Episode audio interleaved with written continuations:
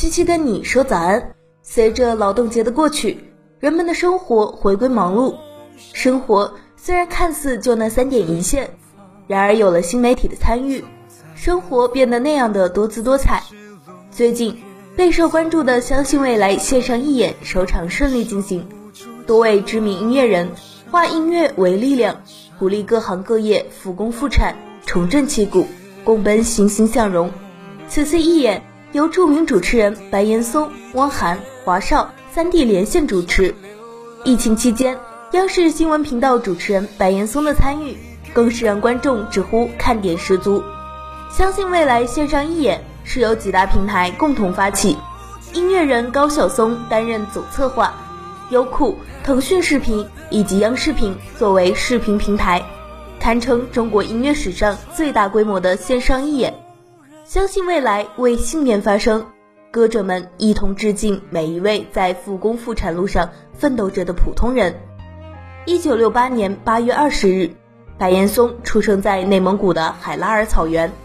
他的妈妈是一位老师，当时为了让白岩松能成才，妈妈付出了很多努力。小的时候，白岩松是一个调皮的孩子，时常惹妈妈生气，被妈妈打。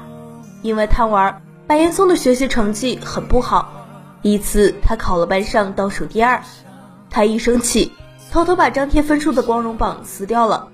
后来，在老师和家人的帮助下，白岩松认识到了自己的错误。成为了一个知道学习的孩子。从那次以后，每到节假日，白岩松都会去图书馆看书。为了能够读到更多的书，他还特意办了两个读书证。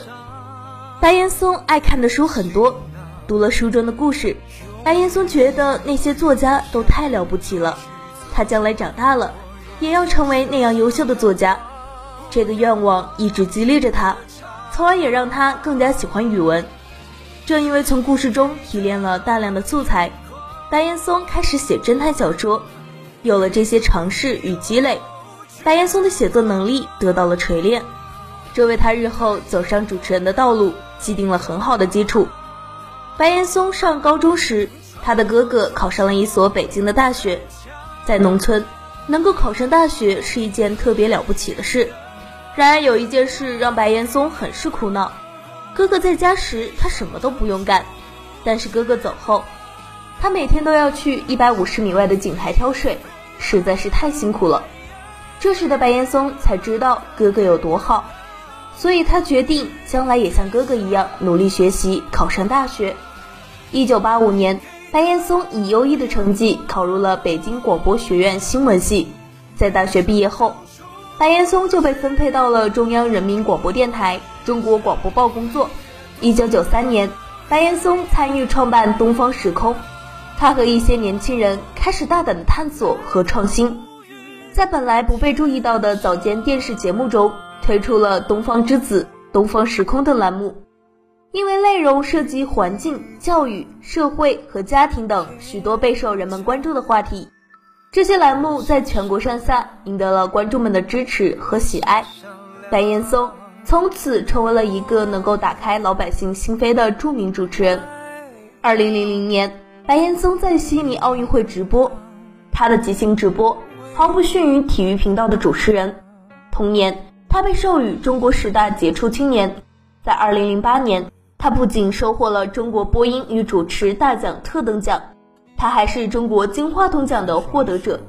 在之后的这十二年里，白岩松主持了无数个大大小小的节目，参加了各种各样的讲座。白岩松就是这样一步一步的朝着自己的目标前进。当到达了一个山峰，便开始向下一个更高峰走去。从被大家所知到无人不知，他一直都在用自己的人生向观众传递正能量。他曾对陈帅佛和李湘说过，在人的一生中，幸福和痛苦都只占百分之五。余下的就是平淡的生活，然而他就用这么平淡的生活，为大家创造着不一样的精彩。时间总是过得这么快，节目到这里就要结束了。我是七七，我们下期节目再见。五颗星星在北京，第二十五个秋天的夜。